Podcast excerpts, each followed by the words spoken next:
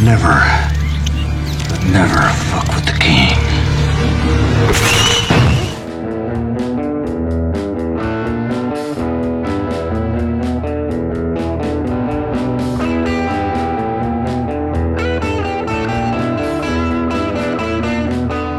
Olá, juventude decrépita da internet. Hoje estou aqui eu, Juscelino Neco, meu amiguinho Joaquim Dantas, para falar de um filme. Como é que eu direi, Joaquim?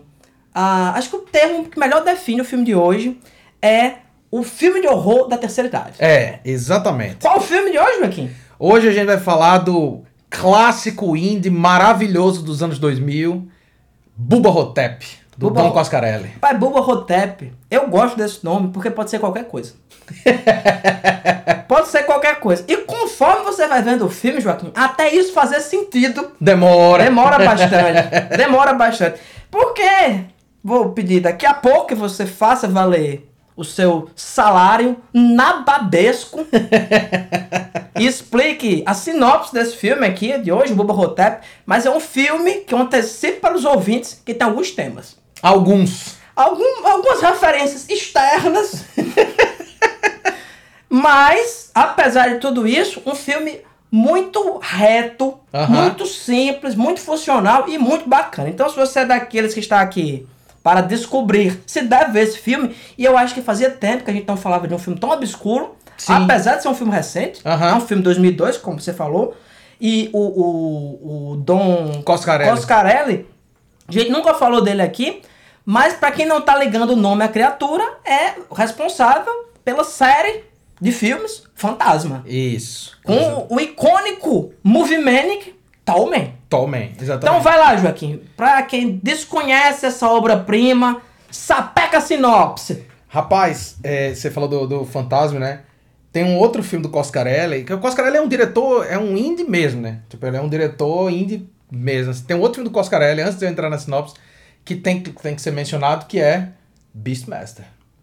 Beastmaster é do Coscarelli. Aquele filme, acredito. aquele filme que é um cara meio He-Man com um leão Sim, e umas sim. doninhas, é do Dom Coscarelli. Esse filme não é daquelas da, da Golden Globos, nada, alguma coisa assim? Rapaz, eu não tenho certeza, mas é capaz de ser da, da, mesmo? da Canon. É capaz de ser da Deve Canon. ser de uma dessas produtoras Lado de, B. de, de alto calibre, produtora com alta capacidade de investimento, profissionais muito qualificados. O pior é que tem muita gente boa trabalhando nessa. Sempre tem, bicho. Difícil é ter, assim, valores de produção mínimos. você, vai fazer, você vai fazer um filme de, de capa e espada. Aliás, um filme de, gladi- de capa e espada, não. De terra. Como, como é? Sandal and Sandal, né? Tipo, sandália É, e. sandália e areia. Sandália e areia, isso mesmo. Faz, vai fazer um filme de sandália e areia. Você praticamente só tem areia. Nem a Nem sandália. sandália você tem. Ai, ai, mas vamos lá, que hoje a, a sinopse tá, tá deliciosa. Elvis não morreu, mas vai mal das pernas. Esquecido num asilo no coração do Texas, o verdadeiro Elvis Presley, aquele que trocou de lugar com o sósia pra curtir a vida, mas acabou condenado pela morte bem real do sujeito que tomou seu lugar, esse Elvis, ele está velho, impotente e ameaçado de morte por um câncer que se desenvolve na cabeça do seu pau. Quando parecia que as coisas não podiam piorar, uma múmia começa a atacar os desavisados moradores do lugar, sugando-lhes as almas pelos buracos dos cus. Cabe então ao lendário, lendário bailarino karateca do vozeirão rock and roll se unir ao único sujeito que acredita nele, o igualmente icônico e supostamente igualmente verdadeiro JFK, que não morreu, mas foi tingido de negro e teve seu cérebro substituído por um saco de areia. Bom, cabe aos dois mitos matusalênicos da cultura norte-americana unir forças para enfrentar a lentidão assassina desse tal de Bubba Hotep.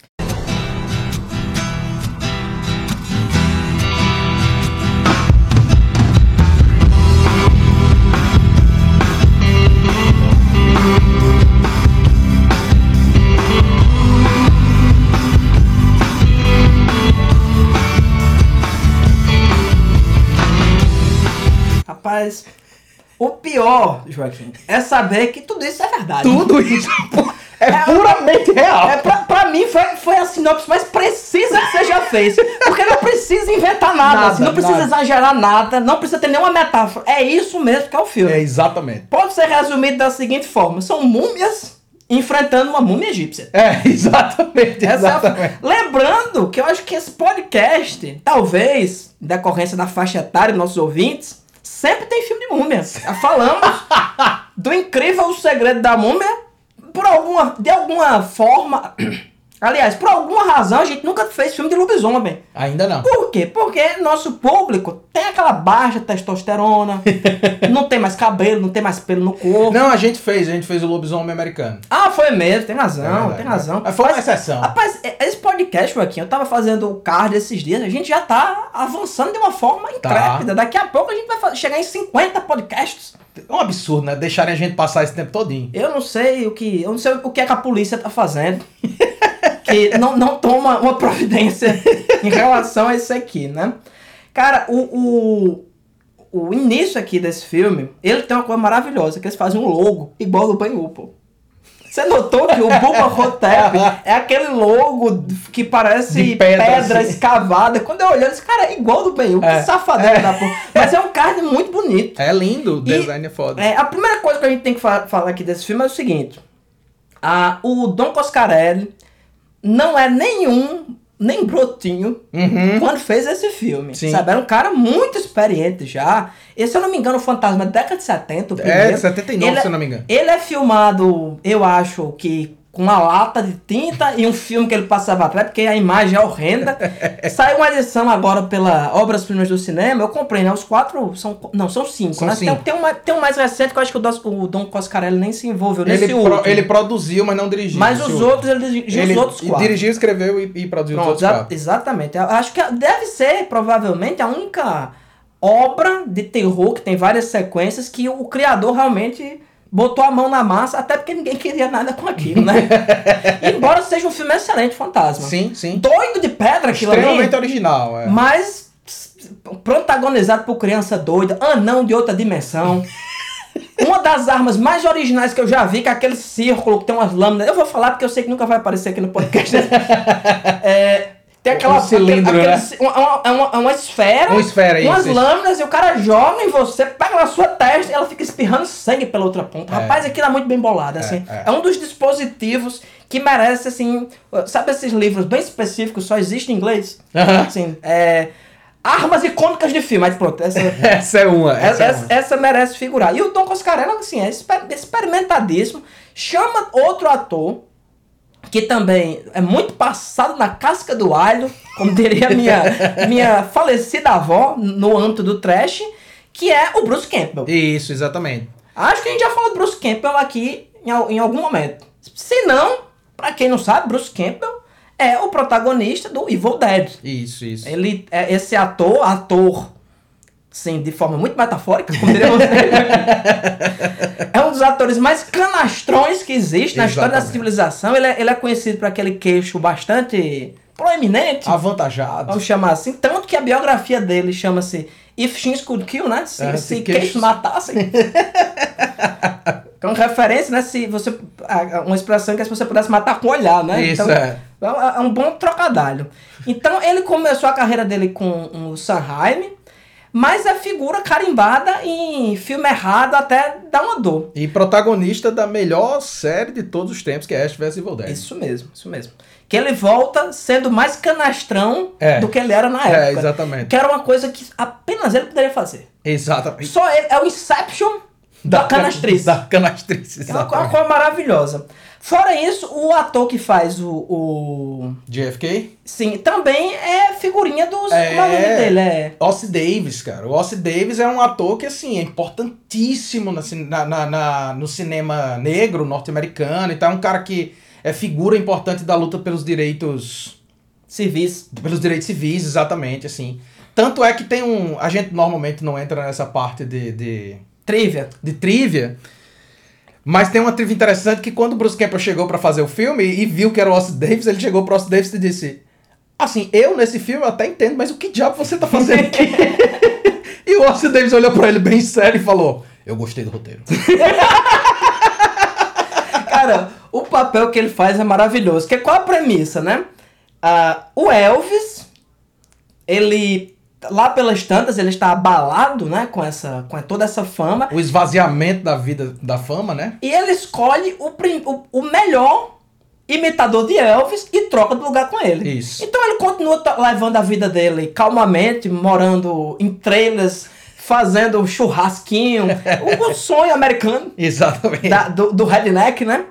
E coloca o substituto no lugar dele. O que me lembra aquela história maravilhosa de que o Chaplin uma vez entrou num. Isso é verdade. Ele entrou num- numa, numa competição de imitadores do Chaplin e ficou em segundo lugar. Ou seja, é, é, isso aí que me leva a uma questão. Eu acho que quando você pensa nessas figuras icônicas como o Elvis, eu acho que tem tanta coisa característica que o imitador acaba se tornando mais parecido com ele É verdade. do que o próprio Elvis. É verdade, é o verdade. Elvis que tá lembrando também, gente, assim, olha, lembrando não, que pode- você pode não ter visto. O Elvis daqui é o Elvis já meu defunto. É, já idoso. É o já. Elvis é, Vegas. Isso. A fase, que, a fase onde acontece essa transformação é, é nessa aí. Lembrando também a história de Elvis não morreu, né? Que isso é um. um- um- é, é o Toca Raul, né? Do, Isso, isso. lá dos Estados Unidos, o pessoal anda com essas placas, né? Às vezes tem filme de ficção científica que tá chegando os ETs, a pessoa vai com a placa, devolvam o Elvis. né? tem uma teoria, Joaquim, que você não sei se você sabe, acho que eu até já falei nesse podcast aqui, que o Michael Jackson, ele casou com, com a, com a, A- a- linda... A filha do. do Isso, a Linda. Presley. Ele casou com a filha pra descobrir como era que você desaparecia sendo super famoso. E Michael Jackson fez a mesma coisa, porque Michael Jackson nem morreu, nem ficou branco. Aquilo ali era uma pessoa que ele contratou e vivia maquiada. Michael Jackson continuou do mesmo jeito, morando em algum lugar riquíssimo. Faz sentido. Ah, Já, já é o roteiro do próximo filme. Mas no caso do, do, do JFK, né? Pra quem não lembra, o, o Kennedy, né? Que tem, tem Que aquela leva cena o pipoco na cabeça. na cabeça e espalha o cérebro ali pelo, pela parte de trás do, do Cadillac, tem a história da a, a Jaqueline juntando aquela cor maravilhosa. É, eu acho maravilhosa a teoria dele. Né? Porque Uhum. pegaram, botaram um saco de areia no lugar e o cérebro dele tá no pentágono. É. E ele recebe as ondas do cérebro De vez em quando ele recebe umas vibes. Né? Do cérebro dele. E quando ele vai contar, a única pessoa que acredita que Elvis é Elvis é esse cara. E Isso. ele fala assim: Não, eu sou o JFK. E ele diz: Não, mas você é negro, né? Ele diz: Quer disfarce melhor que esse? mas Eles é, me uma, pintaram dessa cor. isso é um argumento assim, brilhante. Realmente não tinha Inabalável. como. Não, real- não tem como você refutar, Joaquim. Exatamente. Não tem como você- refutar isso. E o detalhe, não sei se você notou isso aqui. O asilo, o asilo não, a casa de repouso, Aham. vamos botar, vamos chamar assim, né? A casa de repouso tem aquela coisa bem típica de hospital, né? Desse tipo de casa, que é aquela parede verde, que dizem que o verde acalma, né? Aquela coisa bem, bem acabada mesmo. Sim. A gente pode falar assim, bem decrépito. E o quarto dele é a Casa Branca, pô. É, exatamente. É a Casa exatamente. Branca, assim, a parede é como se fosse a Casa Branca, os móveis, tudo. Então você fica assim, realmente, não, peraí, de onde é que tá vendo isso? Será? Sabe, as coisas são tão absurdas que, no caso do, do Elvis, ele vai, ele é um narrador no sentido clássico da história mesmo. Isso. Ele vai contando a história. Tem Existe um narra- voice-over, Isso, é. exatamente. Tem um voice-over no filme, ele... "Ah, Meu, hoje eu acordei, não sei como. Então assim, ele vai contando a história dele e ele conta realmente o que aconteceu. Do JFK fica pra você. É. É, é- é uma obra aberta. Você Exato. pode acreditar. Se você acreditar, pode ser. Se não, também funciona do mesmo jeito. Mas tudo indica que sim. Tudo indica que sim. E, ó, você falou do, do Coscarelli, né? Importantíssimo. O Campbell, o Ossie Davis. E tem uma figura que aí eu, eu vou parar um pouquinho pra falar sobre esse sujeito, que é o meu autor favorito que eu nunca li. Certo? Que é o roteirista, junto com. Na verdade, o, o roteiro é adaptado pelo Coscarelli, de um conto do Joe Lansdale. Joe Lansdale, bicho, é tipo, pra mim ele é o poeta do plot. Ele é o cara que os textos dele, quando você lê o plot, que nem eu fiz agora, você lê o plot, você diz, rapaz, isso é genial. Isso, Eu não quero nem saber o, como é que tá escrito isso, não. É brilhante, o plot é brilhante. entendeu? O cara é um cara que. Isso, isso, Joaquim, que é o high concept. É. Isso que o pessoal fala assim, em Hollywood você tem que ter assim, o conceito muito bem definido. Rapaz, isso é high concept É, pra mim. é. Porque você olha e diz, homem, de onde veio isso? Exatamente, eu tava. Eu tava. E pode também ser high concept em outro sentido também de uso de drogas. O Lansdale, ele é um, ele é um, um texano bem, bem bem típico, assim. Tipo, você escuta ele dando entrevista com aquele sotaquezão grosso que parece mel de, de, de rapadura, sabe assim? e ele é um cara que trabalha muito dentro dessa lógica do gênero e principalmente dessa lógica da subversão do gênero. Então ele é um cara que escreve muito faroeste, ficção científica, fi- história de terror e tal. É um cara bem, bem relevante assim do, do, do universo dessa literatura pulp moderna, basicamente, né? Cara, além de, de- de uma história como essa, eu queria falar um pouquinho, e aí depois eu vejo se eu corto ou não esse negócio. Mas eu queria falar um pouquinho só pra gente ter uma ideia assim, da- do, do, do quão genial é o Lansdale. Ele tem um livro, que, que na verdade é uma série de livros, são três, mas ele tem o primeiro, né? Que é The Driving. E The Driving, eu vou contar pro, pros ouvintes, porque eu já contei. pra- Drive-in, né? Driving, isso, exatamente. Eu já contei pra você essa É história. aquele Vou- restaurante de beira de estrada. não, não, é o cinema que Sim, você cinema vai drive-in. assistir. Cinema drive-in, exatamente. Que a história do, do livro é a seguinte: tem uma cidadezinha no interior do Texas que tem um drive-in e todo mundo vai pra lá no final de semana. A cidade bem pequenininha, então todo mundo, como como na Grécia as pessoas iam assistir teatro, que a cidade inteira ia assistir a peça, pronto. A cidade inteira vai assistir filme desse drive-in. Um bela, uma bela noite, numa maratona de filme de terror, as pessoas estão assistindo o filme e vem um cometa. Eles veem o cometa assim, se aproximando e vindo em direção a eles. Quando o cometa chega bem pertinho, o cometa tem um rosto. Ele dá uma piscadinha assim para as pessoas e depois que ele pisca, uma gosma preta se desenvolve ao redor do drive-in e ninguém mais consegue sair de lá. E o romance é, são essas, essas sub sub-sociedade dentro desse drive-in enlouquecendo. Então as pessoas começam a ter hipoglicemia porque tu começa a comer só chocolate, que é o que tem lá dentro. e aí tem, em dado momento, a- um- dois camaradas tentam fugir do, do, do- do- do lugar e o cometa volta e funde, joga um raio e funde eles dois e ficam os dois fundidos num corpo só. E um deles estava com um balde de pipoca na cabeça e o balde fica fundido na cabeça dele e o bicho passa a ser um deus daquela comunidade. Então, assim, o Lansdale é um gênio, bicho. Quem Isso- pensa nisso, velho? Rapaz, isso a Darkseid não lança? Como é que pode, cara? Me impressiona que não tem nada desse cara em português. Cara, bicho. genial, pô, genial. É um desde, gênio. Desde, desde que você me contou esse plot, que ele me assombra. Então, quando você imagina, tu pega o Coscarelli adaptando o Lansdale com o Bruce Campbell atuando como protagonista, numa história do Elvis, não tem como dar errado, Tem pô. não, tem não. como dar errado. E digo mais, viu, Joaquim? Digo mais. O Bruce Campbell, ele é um dos poucos atores que tem um nível de canastrice necessário para ele interpre- interpretar um canastrão como Elvis. Como Elvis, é verdade, é verdade. E que- trazer humanidade pra Sim. coisa. Here I was complaining about loss of pride and how life had treated me, and now I realize I never had any pride. And much of how life had treated me had been good, and the bulk of the bad was my own damn fault. Should have fired Colonel Parker by the time I got on the pictures. Old fart had been a shark and a fool, and I was an even bigger fool for following him. If only I had treated Priscilla right. If I could have told my daughter I loved her. Always the questions, never the answers. Always the hopes, never the fulfillments. Porque o, o que eu acho massa do, do, do Campbell é isso, pô. Ele é extremamente canastrão, mas ele é aquele cara que ele consegue girar a chave pra humanizar o personagem um pouquinho. Tem uma hora que se dá pena dele, né? É, exatamente. Você diz, É porra. um pouco coitado também. Essa história, eu até atualizei minha, minha bio no Instagram recentemente. Eu botei assim, um pobre coitado, como todos vocês. eu escutei uma história maravilhosa que eu quero compartilhar com os ouvintes. né? Certa feita, o Einstein... Aliás, o Freud conheceu o Einstein. Né? Depois foram... Fre- Acho que o Freud é mais... É, o Freud é mais velho que o Einstein. Foram perguntar pra ele o que, é que ele tinha achado, né? Desse grande gênio. Aí o, o Freud respondeu só assim... Um pobre coitado, como todos nós. Mas eu achei assim, genial. Você tem que botar na sua cabeça que isso não é especial. Einstein era um pobre coitado. Pois é. Imagine você que tá ouvindo isso aqui lavando prato.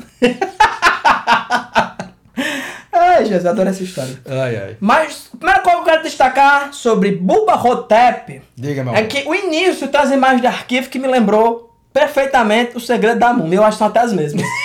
Aquelas imagens Aquelas, do Egito. aquelas primeiras imagens do Egito. No caso do Coscarelli, eu imagino que seja intencional. Que acredito que ele podia ter acesso às imagens de qualidade um pouco melhor, mas mostra realmente essa, essa, essas imagens do começo do século XX, né? Aquela, aquela pirâmide, não sei o quê. E é um filme, tem um andamento muito lento. Aham. muito lento no início. E eu ficava assim, rapaz, esse filme não acaba nunca. Não acontece nada. Começa, né, o Elvis lá naquela situação, o, o companheiro de quarto dele, né, que ele, divi- ele não é presidenciável, ele não mora num quarto sozinho, ele Isso. dividia com outra pessoa.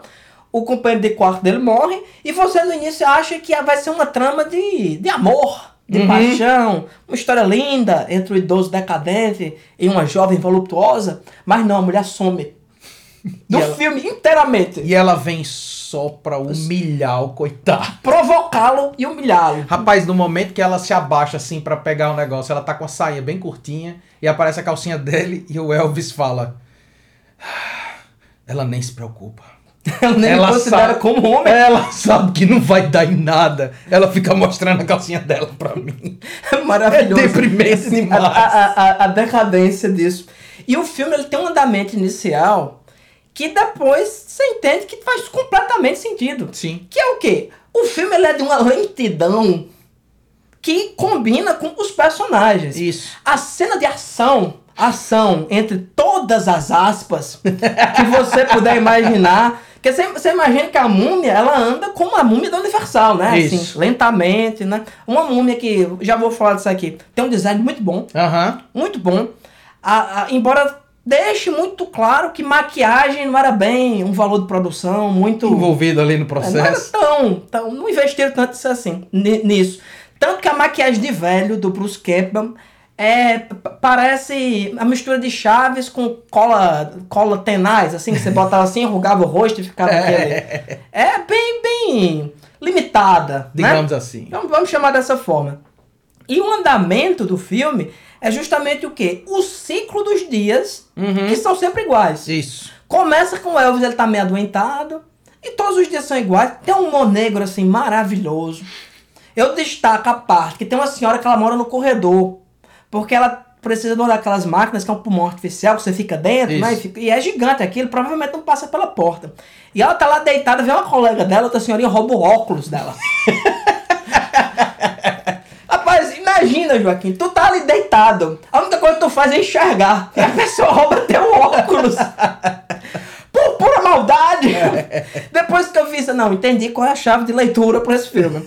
E ele continua ne- nessa, não só num processo de lentidão, mas num processo, a, a, estru, aliás, num- numa narrativa estruturada em função da passagem do dia. Isso. Porque quando você tá numa casa de repouso como aquela, onde os velhos são deixados sem nenhuma supervisão, Uhum. o, que o que você conseguir fazer, você faz. Sim. Se você conseguir se levantar e se jogar da janela, seja feliz. Isso. Não tem ninguém pra fazer nada, não tem uma atividade de lazer. Nada. Nada. Você tá ali, é, é, literalmente, para definhar e morrer, de preferência quieto. Isso. Isso. Então, o filme tem esse ciclo que sempre mostra. Durante o dia, a- a- eles estão normalmente dormindo, ali meio letárgico, e à noite aparece justamente esse, esse incidente excitante, que é esse maravilho, essa maravilhosa múmia que vem sugar a, A essência vital pelo ânus. então você imagine, Joaquim, que você tá numa casa de repouso, já é um, um processo onde você é submetido para uma, uma série de dignidades, vamos chamar assim, ou pelo Sim. menos, ou de, não de dignidades, mas coisas constrangedoras, você Uhum. depender de tudo para limpar sua bunda, essa coisa toda, que, fica, que é sempre tematizado nesse filme. Além de tudo, você vai ser morrido, você vai ser assassinado, sendo chupado analmente por uma múmia. E a múmia, né? Por que, que é Buba Hotep? Buba é- é É gira pra, pra, pra caipira. Exatamente. A múmia, uma história maravilhosa de explicar como essa múmia chegou. Ela, ela foi roubada, né? É. De um. De um. De um. Circo. De um circo. De um circo itinerante. Esse comics total, né? É. Tem- tem- antigamente, não sei se você sabe disso, mas no século XIX, eles começaram a escavar lá o Egito, e no Egito todo mundo era mumificado. Quem era bem de vida, era um escriba, era um nobre, ficava dentro de um sarcófago, etc. Mas a forma, a- aliás, o, o, o- a cerimônia funerária do Egito era você ser mumificado. Uhum. Então todo mundo foi mumificado no Egito. Era tanta múmia, eles acharam tanta múmia de gato no século XIX que eles fizeram fertilizante. Caralho. Então, você tinha. você- no, no século XIX, na, na, na Inglaterra, teve o que eles chamam de egiptomania. As, as pessoas compravam múmias que vinham do Egito E eles faziam um chá da tarde e iam, desen- iam desenrolando a múmia, porque a múmia ela, ela, é, ela é enrolada com vários amuletos, às vezes tem pedrinhas, não sei o quê. E eles brincavam de desmontar essa múmia. Meu Deus do céu. Nos Estados Unidos, no século XIX, começo do século XX ainda, você tinha de verdade circos que tinham múmias egípcias de verdade Aham. circulando. Então a- o contexto é esse. E essa múmia ressuscita. Eu gosto que a, a múmia é tipo o irmão mais novo de Imhotep. Esse detalhe é maravilhoso. É bom demais. É o irmão mais mais novo. novo dele. E o que eu acho massa é o quê? A múmia, ela se adapta muito rapidamente Muito ao bem, contexto. muito bem. Ela tá com um chapéuzinho daquele com a peninha, umas botas de cowboy, e é isso minha vida. É, é, é. A, a, a múmia, ela é muito mais adaptável que muita gente, viu? Eu adoro isso. Adaptada aos novos tempos. E imediatamente ela é como se ela quisesse se disfarçar. Não, não, repa, não reparem em mim, eu sou como vocês. E o, o, o design da múmia eu acho bem legal, né? Mas se você notar, o rosto não se mexe, Não, é uma nunca. máscara mesmo. É, assim. é. O que faz todo sentido. Porque se uma múmia se mexer muito, as peças caem. Desmonta. Desmonta facilmente. Outro que eu gosto também é a explicação de por que é que ela tá atacando os idosos, pô. Well, I don't know what the connection is exactly. Not yet. But that thing caught me asleep last night. And I came awake just in time. He had me on the floor and had his mouth over my asshole. A shit eater? I don't think so. He was after my soul. Que o JFK fala assim: Não, você imagina a pessoa jovem teria muito mais energia, Tem como muito reagir. mais força vital pra ela sugar, mas também a pessoa reagiria, ia chamar a atenção se morresse. Ah, aqui ele vai matando a gente, é uma esquinada. E realmente esse é um tema é, é central. Sim. O quanto essas pessoas estão esquecidas. Isso, isso. Esquecidas completamente. Então ele pode morrer. Ah, pra mim, a forma principal de interpretar esse filme é a seguinte, Joaquim. O protagonista era o Elvis. Uhum. Era. Provavelmente sim. Embora seja um narrador completamente não confiável. Sim, sim. O outro é o JFK? Pode ser também. No fim das contas, isso não tem importância nenhuma. Porque ele agora é só um velho. Uhum. Ele não tem importância se você era JFK. Isso. No início, quando, quando ele conhece essa moça jovem, ela vai lá pegar os pertences do pai. Ela pega um emblema rublo da coragem É. e joga no lixo. Aí ele olha assim e diz: Eu posso ficar com isso aqui? Ela, essa porra, cara, o cara foi. O cara é, é herói de guerra. Herói de guerra, E a pessoa pegou a medalha e jogou fora. Então foda-se se você era soldado, foda-se se você era Elvis, foda-se se você era o presidente. Chega um ponto que você tá velho, você não tem mais função nenhuma pra sociedade. É, isso. E a única pessoa que tem interesse em você é a pessoa mais velha ainda. É. E mais sem utilidade na sociedade. Porque a múmia, Joaquim, é uma. Depois que acabou esse circo itinerante, entrou em, em franca decadência. Você tem que ir pro museu ver uma múmia agora. Antigamente, Dom Pedro II tinha uma múmia. As pessoas tinham múmia em casa. Rapaz, olha, você, você tocou num ponto aí que pra mim é, é, é muito claro, assim, que esse é um dos principais temas do filme. Que é essa coisa do, do- da ideia do, da velhice, né? A ideia do esquecimento e tal. E aí o Lansdale, ele acha... Ele acha, né, o Lansdale junto com o Coscarelli, eles acham, assim, uma forma de conectar essas coisas que é a partir do filme de Múmia, né? Então, você falou do negócio que eu não tinha pensado nesse, nesses termos, mas é exatamente isso. O- é, é um filme de múmia no sentido metanarrativo. O filme é uma múmia, né? O filme se move lentamente como uma múmia. Então você tem assim. É irônico que a ameaça seja tão lenta. Porque Sim. a única forma dela ser uma ameaça real é se o, o- a vítima for um idoso. Mas lenta ainda. É, exatamente. Né? Você tem a ideia de que a múmia simboliza, como você já falou, né? A múmia simboliza o idoso e o idoso representado pelo, pelo por esse esvaziamento da vida, por esse esquecimento, né? E essa morte em vida. Então, esse tema que o que eu penso é assim, bicho, se fosse um drama, se fosse um drama sobre um idoso se, se decompondo ali no, no, no- no asilo, seria o mesmo exato tema. O Lansdale, ele só achou uma forma muito mais divertida de discutir isso. Cara, podia ser um filme do Bergman. Podia, exato, Sabe? exatamente. Só que ele achou uma forma muito mais divertida de dizer isso. Ele disse, não, pô, é um filme de múmia. É um filme de múmia que está sendo atacada por outras múmias. Isso mesmo. Pronto, é isso. É um filme de múmia. E o filme se comporta como? Aí é, o- aí é o Coscarelli.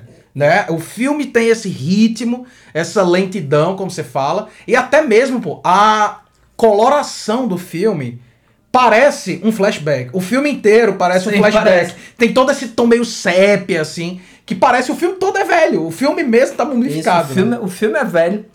Cara, a cena final, onde eles vão lutar com a múmia. E é um cara numa cadeira de roda. perseguindo a múmia. É uma cena de ação que você olha assim e diz, rapaz, Jason aqui fazia destroço. Inclusive, bom você mencionar Jason, porque outra coisa que, pra mim, esse- o grande lance desse filme é a ideia de subversão de gêneros. Certo? Sim. É, eu vou. É um slasher também. É o que eu ia falar, é o slasher da terceira idade, pô. Isso mesmo. É o slasher da terceira idade. Um slasher geriátrico. É exatamente. É tipo, é o anti-slasher, pô. Porque o slasher é sobre gente jovem, bonita, morrendo. Esse é um filme sobre idosos sendo perseguidos por um Jason idoso. É isso mesmo, aqui. Esse, esse é o Jason que faltava, a verdade é essa. Na verdade, se não tivesse essa, essa cena, se você pensar que o Jason é um morto-vivo, Sim. e a múmia nada mais é do que um morto-vivo, apenas com mais faixas, Só isso. Mas né? é isso, É um morto-vivo que passou por um é, hospital. é, é um, é um morto-vivo que vem de outra época. É, isso. é um, é um morto-vivo ancestral, vamos Isso. chamar assim. Esse filme poderia ser um Jason, tranquilamente. É. Só que no lugar do, do, do espaço de vida, certo? Do espaço do, do acampamento, onde o jovem libera suas pulsões, esse aqui, no caso, suas pulsões sexuais, esse aqui é um lugar onde só existe pulsão de morte. exatamente, exatamente. Então, se você pega, Joaquim, pense bem, Joaquim, se você pega o ciclo slasher e pega esse filme aqui, você tem o fechamento perfeito do Eros e do Thanatos. Olha aí, bicho. Os gregos já chegaram. Já chega, finalmente. Finalmente voltamos. Estamos voltando a pôr fome. E, bicho, olha, tem uma coisa que, o, por exemplo, quando eu comecei a pensar sobre esse filme como um slasher, e faz todo sentido do mundo, é um slasher, só que com a múmia, e é um slasher da terceira idade. Ca- Cara, só, só antes de você falar isso aí. Um elemento do slasher, que eu sempre destaco, por que, que o slasher vai pra, pra o acampamento? Era isso que eu ia falar. Não o é isso? isolamento, O pô. isolamento. E eles estão isolados. A gente já, vários filmes a gente já falou aqui, pô. O quanto essas crianças, esses jovens, estão sem supervisão. Sim. A gente falou isso aqui em It Follows. It Follows. Exato. O quanto esses jovens estão alienados. Eles têm ali o pai, tem toda a comunidade. E os caras estão nem aí pra eles. É, é. Essas pessoas não existem. O, o idoso também. Rapaz, A pessoa mesma tá ali. coisa, a mesma coisa. Tem um filme recente, cara, acho que é de 2021, chamado The Manor, que é basicamente é a, é a mesma temática desse filme, só que é feito num filme a sério. É um filme de terror sobre uma mulher que tá numa, num, num asilo, né, numa casa de repouso, uma, uma, uma idosa, e ela começa a ver uma entidade que tá matando as pessoas nessa casa. E toda vez que ela fala pra alguém, todo mundo fica, vixe, vovó, Vovó." vovó tá ficando... Vovó tá ficando meio errado das ideias. Então, tipo, você não tem com quem contar. Tá ligado? Sim. É essa ideia do isolamento em vida. Do, do, do- você tá literalmente. Não importa. Você tá isolado da cultura. É igual, é igual aqui no sertão, Joaquim. Você ia nas casas do, do sertanejo antigamente, sempre tinha aquela avó bem velhinha, bem velhinha, ela não morria nunca. Porque você chegava e dizer, cadê a vovó? Sumiu, se encantou. Se encantou. Um dia a vovó some. exatamente. Ou fica que nem a avó do, do Massacre da Serra Elétrica. Sentada lá na cadeira, viva de algum modo, mas tá lá. Simbolicamente vivo. É. Então, assim, o filme é uma subversão do filme de múmia, é uma subversão do slasher, mas onde eu quero chegar, que pra mim é, é o, o último, a última coisa que você pensa, eu acho, a última coisa que você pensa, e quando você pensa disso, é exatamente isso. É uma subversão de uma cinebiografia. É mesmo. É uma cinebiografia, pô. Toda cinebiografia tem exatamente esse ritmo. É uma história mais lenta, mais pessoal, que vai focar não no glamour da vida do, do biografado, Mas mas, o- o outro lado, o lado pessoal dele. É exatamente isso, pô. É uma cinebiografia fictícia. E começa, a- essa- esse tipo de cinebiografia justamente começa nesse ponto, que é as luzes da ribalta, né? Uhum. Pode chamar, que é esse ponto de, de decadência, quando a pessoa fica, ai, era tão bom aquele tempo, apanhei muito, mas... Isso, exato, exatamente. Isso é uma cine- cinebiografia de ex-boxeador. de ex-boxeador. Isso mesmo. Então, assim, é uma cinebiografia que é muito interessante, bicho, porque é um outro ponto que eu acho que é discutido no filme, além da questão do, do esquecimento e da velhice, também é discutida a ideia do, do mito. Certo? Não o mito no sentido grego necessariamente, mas o mito no sentido moderno do. Por exemplo, o Elvis Presley é um mito. Sim. É uma figura mítica. E aí o Lansdale, eu já vi ele dando entrevista falando sobre isso e tal, que foi quando tipo, a, a ideia es- estourou na cabeça dele, era essa, era dizer, eu queria dar uma morte mítica digna dos mitos reais.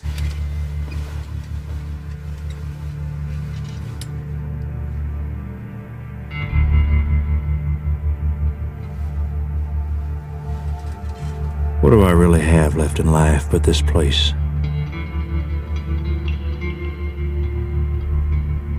It ain't much of a home, but it's all I got.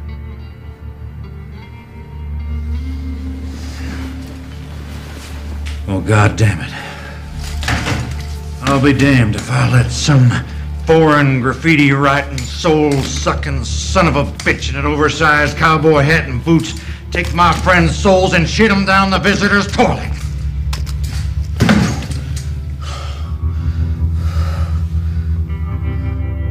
In the movies, I always played heroic types. But when the stage lights went out, it was time for drugs and stupidity and the coveting of women. Now it's time. Time to be a little of what I'd always fantasized being. Que tiveram mortes indignas. Tipo, Elvis morreu cagando. Foi. Né? um ataque El- cardíaco. Elvis morreu cagando e o JFK levou um tiro no meio da rua. Eles não, eu que essas figuras elas são mitos tão enormes que eu queria dar a eles uma última aventura. E eu queria dar a eles uma morte mítica. Então, o que é que o Lansdale faz e o Coscarelli faz quando fazem um filme como esse, né? Eles pegam a ideia da morte antimítica de mitos reais e transforma numa morte mítica narrativa, fictícia. Sim. E aí ele faz essa, essa cinebiografia de cabeça pra baixo.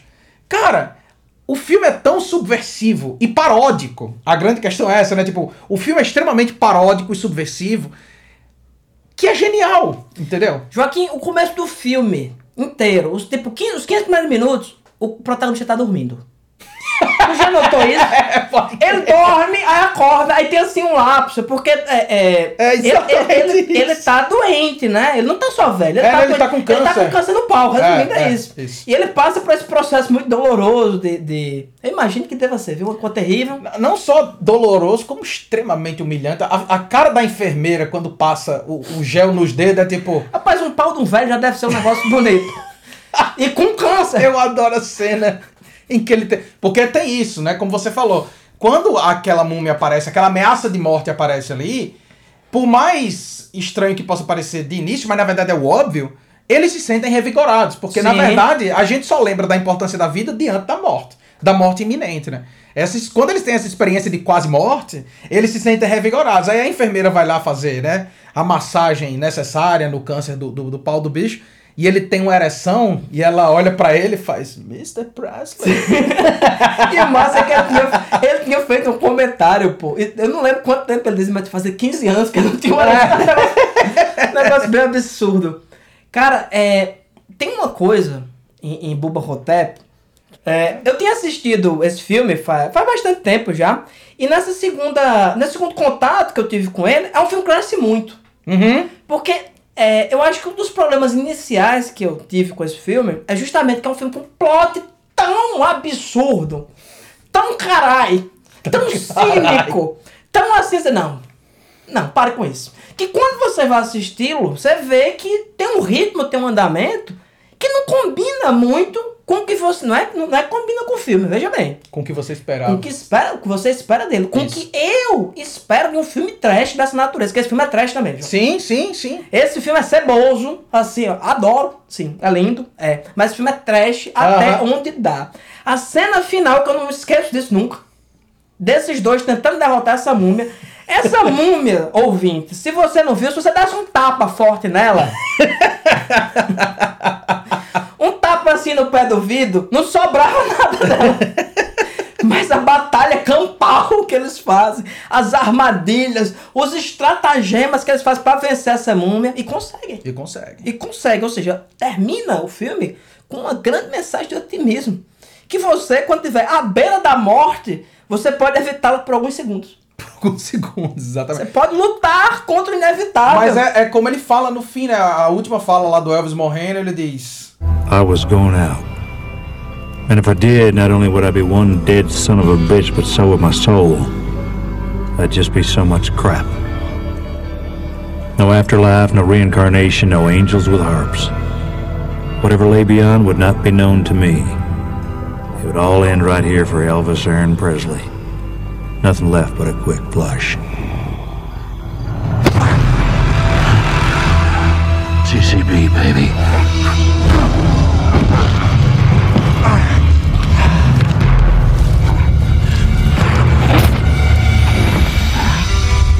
Sucking days are over, amigo. Vou morrer agora. Por sinal, bicho, é uma coisa que eu acho foda do filme, é que, é como disse, é um filme extremamente carai, cínico, irônico, mas ele tem... E muito sério. Mas ele tem forma. alma, exatamente. Eu acho que ele tem um coração muito bonito, assim, no filme. Por exemplo, a cena quando ele vai falar. Ele vai dizer assim que. Tô morrendo, mas a minha alma, ela tá intacta. Caralho, essa frase é muito bonita, É. bicho, sabe? É tipo. Eu, eu não ganhei nada. Tipo, eu não, é como você tá falando. Eu não ganhei um segundo a mais de vida. A múmia morreu agora, eu vou morrer agora. É, ma- Mas, mas, é, a minha alma tá intacta. ma- mas é porque tem esse tema também, né? Porque eles ali estão meio que é, entregues, vamos dizer Isso, assim, né? Eles já, tão, né, já desistiram. Mas o que perturba eles é justamente isso. É essa. É, não é a morte enquanto fenômeno físico. Isso. Porque isso aí eles estão vivenciando a cada dia, né? A, a vida deles, esse processo acelerado e final de decrepitude. Isso. No fim das contas é isso. Então tem esse processo de decrepitude que eles estão vivendo, mas o que eles não querem perder é justamente essa essência que eles têm. Isso. Então, e que vai diretamente, é, se relaciona diretamente com o que você falou, né, desses mitos. Isso. O que o cara não quer é apagar. Isso. O que ele quer manter é pelo menos essa ilusão de que, que, que ele viveu. Isso. Eu, Isso. eu vivi, eu estive aqui, eu fiz uma mudança, eu não vou ser destruído e sugado pelo cu por uma múmia. Então, na verdade, é um filme muito profundo, se você Isso, pensar. isso. Feito de forma bastante perturbadora. É, sabe- pode chamar. Sabe o que é, bicho? Sabe o que é? É uma. É a natureza da paródia, entendeu? O filme, ele é paródico. Porque assim, bicho. é, recentemente eu tava estudando aquele. aquele teórico hilário Bakhtin, Sim. né? Cômico. Bakhtin é hilário, tá sempre falando do riso, a paródia e tal. E quando o bicho tá falando sobre a paródia, ele vai falar justamente isso. Ele vai dizer: olha, o, o, a gente tende a achar, porque infelizmente no nosso tempo, e quando ele tá falando no nosso tempo, ele tá falando do tempo dele, hoje em dia nem se fala. Mas ele diz: a gente tende a achar que a paródia é um rebaixamento do discurso, mas na verdade a paródia, para existir, é necessário que haja uma compreensão profunda do discurso parodiado. Ou seja, você não parodia uma coisa que você não conhece profundamente. Exato. Então, quando o, o Lansdale faz essa paródia biográfica do Elvis e do JFK, ele tá fazendo não para rebaixar essas figuras. De jeito nenhum. Ele tá fazendo porque, um, ele admira muito elas. Porque ele se identifica com elas. Ele traz elas para perto dele, porque a paródia faz isso. A gente só ri do que a gente consegue conhecer. A gente só ri do que a gente se identifica. Do que tá no nosso mesmo nível. Né? Que é a diferença lá da, da, da, da tragédia e da comédia grega. A tragédia é sobre homens que são maiores do que nós. A comédia é sobre hom- homens que são menores do que nós. Então, tipo, a paródia, ela faz isso. Ela, pra existir, ela precisa, um, conhecer o objeto parodiado e criar um discurso que aproxima o objeto de nós, para que a gente conheça ele melhor. O riso é só consequência disso. É um processo que é consequência disso, que é a identificação da gente. Por isso que quando você olha para um filme como esse, ele é ao mesmo tempo hilário, estapafúrdio e ele tem coração, pô.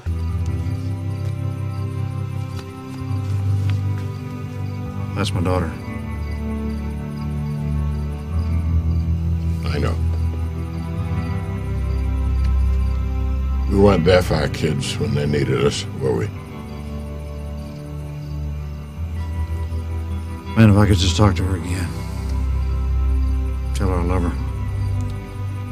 I'm Trying to make things right somehow. No time for regrets, Elvis. We were the best fathers we could be under the circumstances. Yeah, I guess. No time for regrets. Na cena em que o, o JFK morre, que o Elvis saúda ele com a mão na, na, na cabeça, assim, né? O cumprimento militar e diz: Senhor presidente.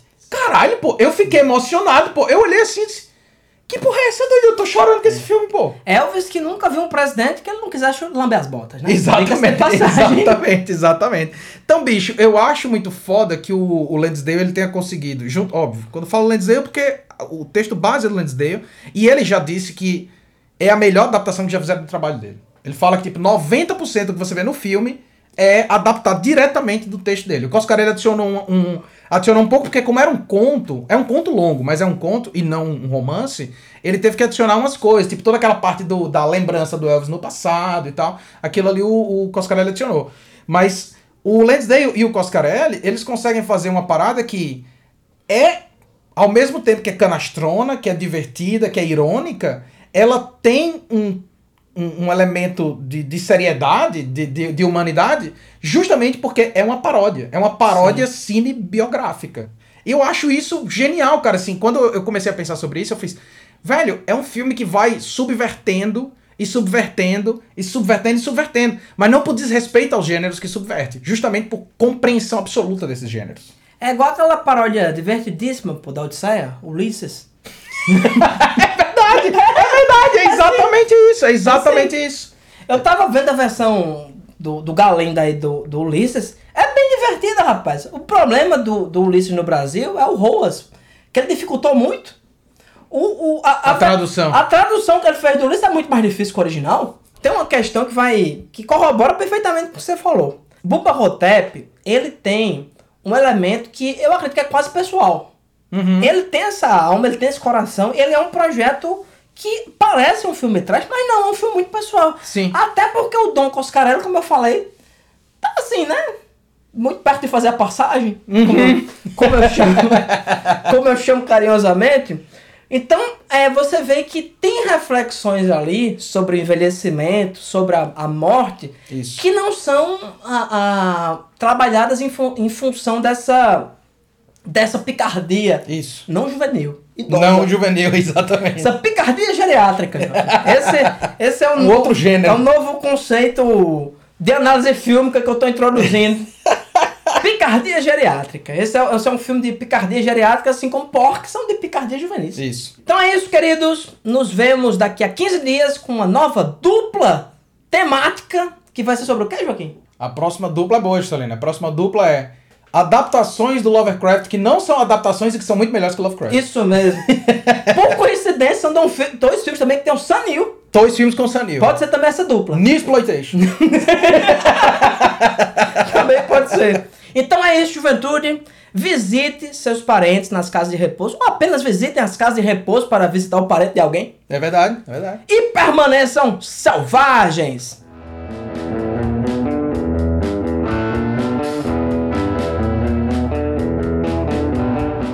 Selvagem Podcast é uma realização da Selvagem Produções. Edição de áudio por Joaquim Dantas. Música de abertura Supercharger por Raimundo Kowalski. Se você quiser entrar em contato com a gente, envie um e-mail para selvagemxproduções@gmail.com.